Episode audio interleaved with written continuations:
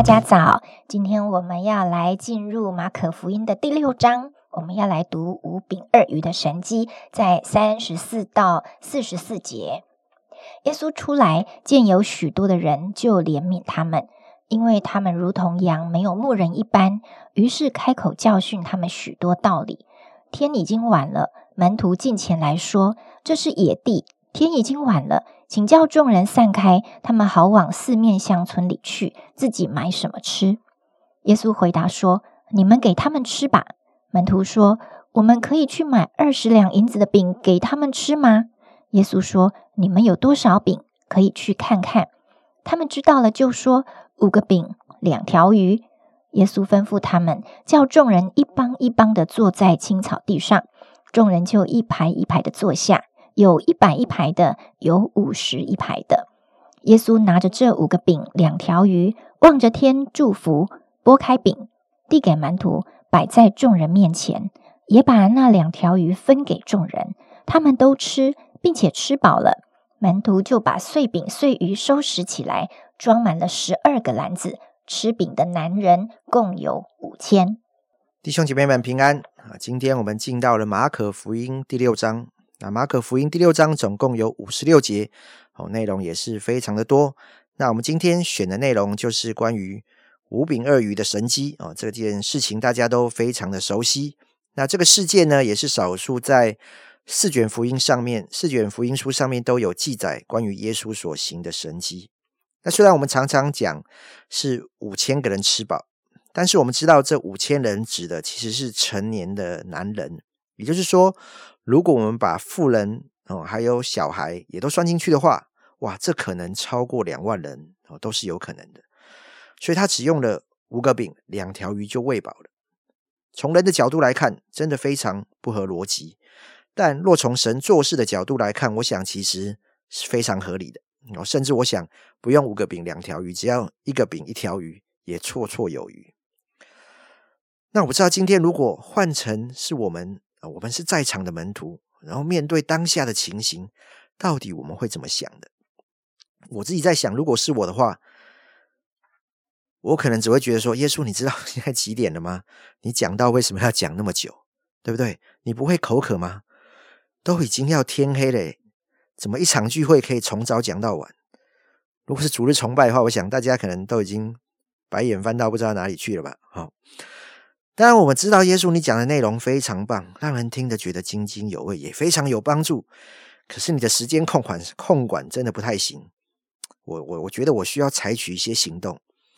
我就想说，我就缓缓的移动到耶稣身后，跟他说：“啊，夫子，不好意思打扰一下，这个你的信息真的是很棒。”但是有一些人跟我们反映说啊，他们现在肚子感觉有一点饿，而且他们没有带食物，是不是我们今天就先到这里就好啊？让他们可以到附近找店家吃东西嘛，找个旅店住一晚，我们明天再继续。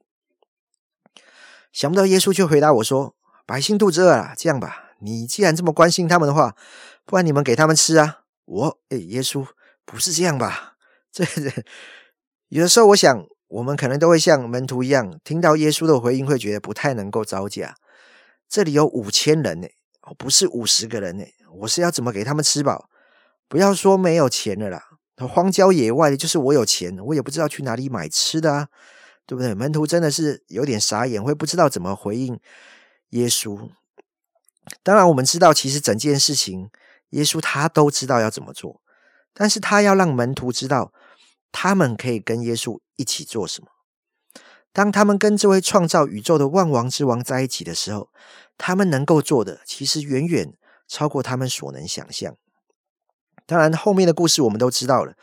哦，就是别卷书上会记载说，有一个小男孩，他有一个便当，有五个饼、两条鱼嘛。哦，不知道是被抢过来的。总之，给耶稣之后，耶稣注谢、拨开，传递给门徒，然后让门徒发下去给众人，让众人吃饱。可是我想问的是，你们觉得这个神迹它是什么时候发生的呢？是耶稣祷告完之后，这个五饼二鱼就开始不断的分裂、分裂、分裂，然后堆积如山，大家就看到哇，满山满谷的饼跟鱼吗？其实没有，对不对？因为耶稣注谢完之后，他把饼跟鱼拨开给门徒的时候，一样是五饼二鱼，一样是这么只有一点。可是，在门徒他们接过饼，再发出去的时候，搞不好他们也觉得，哎呦，你前面的人拿少一点嘛，不然后面可能不够吃啊。一个人就吃个鱼尾巴吧，还是什么？你的饼就拨一点点吧，是不是可以撑到第十个、二十个都不知道？可是谁知道，在他们发的过程当中，这个饼却一直没有减少。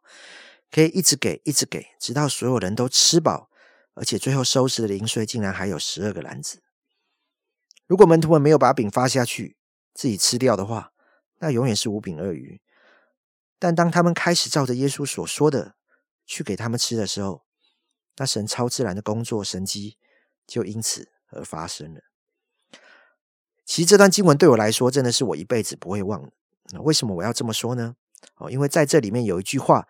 就是神呼召我全职的经文哦，那是在二零零一年，我在东引岛上面。那当时大学毕业的我，参加了第一届的东引福音队。某一天的 Q T 当中呢，我就读到了这个五饼二鱼的经文。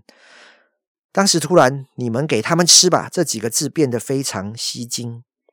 当门徒跟耶稣说这么多人没得吃的时候，我感觉神也告诉我说，你要给他们吃。好像耶稣出来，他见到有许多的人。如同羊没有牧人一样的怜悯他们，而神也第一次把这样的感动放在我的心中。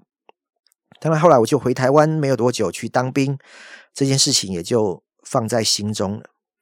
之后退伍开始工作，也继续在学生牧区担任国中生的辅导，结婚生了小孩，一直到二零一三年，我在我多年的代职服饰当中，我感觉神对于。嗯，在我里面一直有一个全职服饰的感动是没有忘掉的。我就想说，我应该要再更加认真思考且寻求这件事情。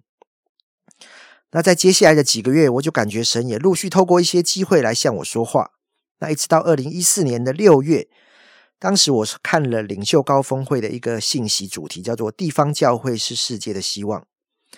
那在信息的最后呢，讲员就鼓励会众说：“哎，你们可以写下一份晨祷卡。”那这个成的卡成导卡的内容，大概就是说，哎，我愿意献上自己来参与在建神建造教会的这样的工作当中哦，因为教会是世界的希望。他就说，你们就这样子好好来祷告一个月，祷告完之后，看看上帝会不会对你来说什么话哦。于是我就开始，好，那我就写下这个成导卡，然后开始祷告一个月，看看上帝会不会对我说话。结果一个月后，那一天早上的 Q T 经文。我又读到了马可福音第六章的五饼二鱼，所以你们给他们吃吧。这句话就再一次的出现，那我就觉得，哎，这好像就是一个很清楚的印证，神要我全职。那是二零一四年的时候。不过当我跟太太分享这件事情的时候，就被太太打脸了哦。她觉得说，现在不是时候，孩子还小，对不对？我们经济上也是有一些需要困难，你有没有想得清楚？总之，总总体来说，他也没有预备，他现在觉得不是时候。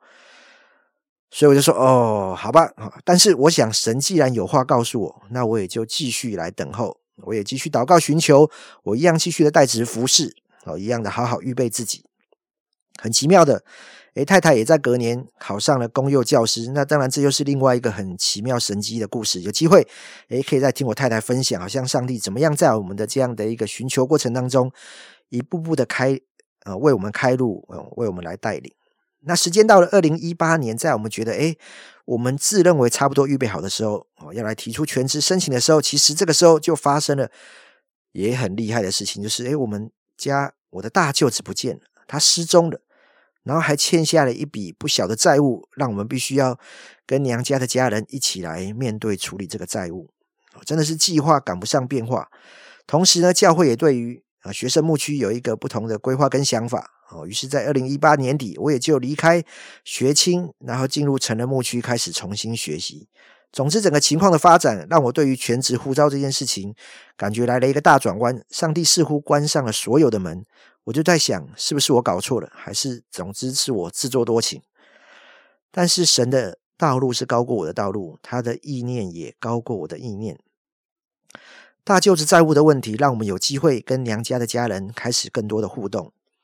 事件发生的时候，我们会接收到娘家家人提到哦，在传统信仰当中常有的说法，可能就是遇到这种情况啊，你一定是得罪祖先啊，犯太岁，你需要去祭改什么之类的哦，就会让人感到十分的恐惧还有害怕。但我跟太太去深信，我们的神是那位赐平安的神，他不是降灾祸的神。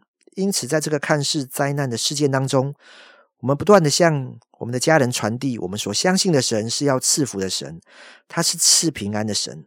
虽然我们不明白为什么发生这样的事，但我们的口中没有抱怨。我们相信神有美好的旨意，而我们也努力的协助这跟我们没有直接关系的债务。因此，在当年的母亲节，我的岳母他就第一次答应我们的邀约，愿意跟我们去参加当地教会的主日聚会，而且是整个全家人大大小小十多人一起去。后来更发现，他们不止去那一次，甚至接下来的日子当中，也都持续的去参加主日聚会，是没有间断的。而我的岳母也在当年的九月就受洗成为基督徒。后来我们有机会问我们的岳母说：“为什么做这么多年的邀请你都没有答应？可是那一次的邀约你却答应？”他就回答我们说：“他很好奇，想要去看看是什么样的一位神，会让他的女儿跟女婿如此的相信，如此的听话，又如此的有信心，让我们在债务处理的过程当中，好像神怎么说，我们就愿意怎么做，而且我们的心里面是没有苦毒，没有埋怨，取而代之的是满满的平安，还有盼望。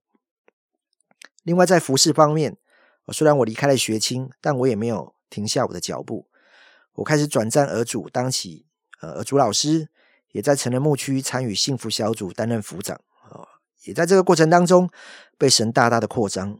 原本前二十年的时间，我可能都在服侍年轻人，所以我也对年轻人有着满满的热情跟负担。但上帝想的比我更大更广。当我离开学青，开始接触主日学和成人之后，我看见更多不同年龄层的需要。特别是自己的孩子进入到青少年，更让我感受到青少年父母的辛苦还有不容易。而神也在二零二一年开始把关顾家庭这样的想法放入我的负担当中。教会应该更多来关注整个家庭的需要。总之呢，因着这样的一段经历，上帝好像关起了我服侍年轻人的那扇窗，但却开启了我对家庭负担的那扇门。原来神的呼召，并不是只有要我在学生工作而已。我看到可能只是一个点，但神却看见了教会整体上的需要，而且透过服饰的转换，也扩张了我的能力跟境界。而在清楚了神这段时间的预备和带领，我终于明白神当初为什么在二零一八年让我转了一个大弯，而因此在二零二三年的年初，我就提出了全职的申请，而踏上这条全职服饰的道路。如同五饼鳄鱼的神迹一样，耶稣祷告祝福，借由门徒的手传递，而喂饱所有的人。即使许多时候我们不太明白，对于耶稣的命令也觉得不合逻辑，但当我们说主我愿意的时候，他能透过我们的生命来彰显伟大的神迹，成就远超过我们所求所想的事情。谢谢杨玉跟我们分享他蒙召的经历，充满了恩典。其实这每一步走来都是神迹，我们一起来感恩主啊！谢谢你透过每一个美好的见证，激励我们的生命。每一个时刻在你的手中，我们也都能够成为奇妙美好神迹的见证。主啊，这些生命的历练，就是让我们的信心更成长。更信靠你，更能够祝福我们的家人跟我们所爱的人。感谢你，让所有的经历来扩张我们的生命，使我们不断的领受天上来的祝福，并且越来越坚定的来跟随你。赐福我们弟兄姐妹，不管我们在职场、在家庭、在亲子婚姻关系中，在我们觉得难解的问题中，我们都成为一个神机美好的见证，继续的转化我们生命，使人看见我们，就知道我们里面满了从神而来的祝福。奉耶稣基督的名祷告，阿门。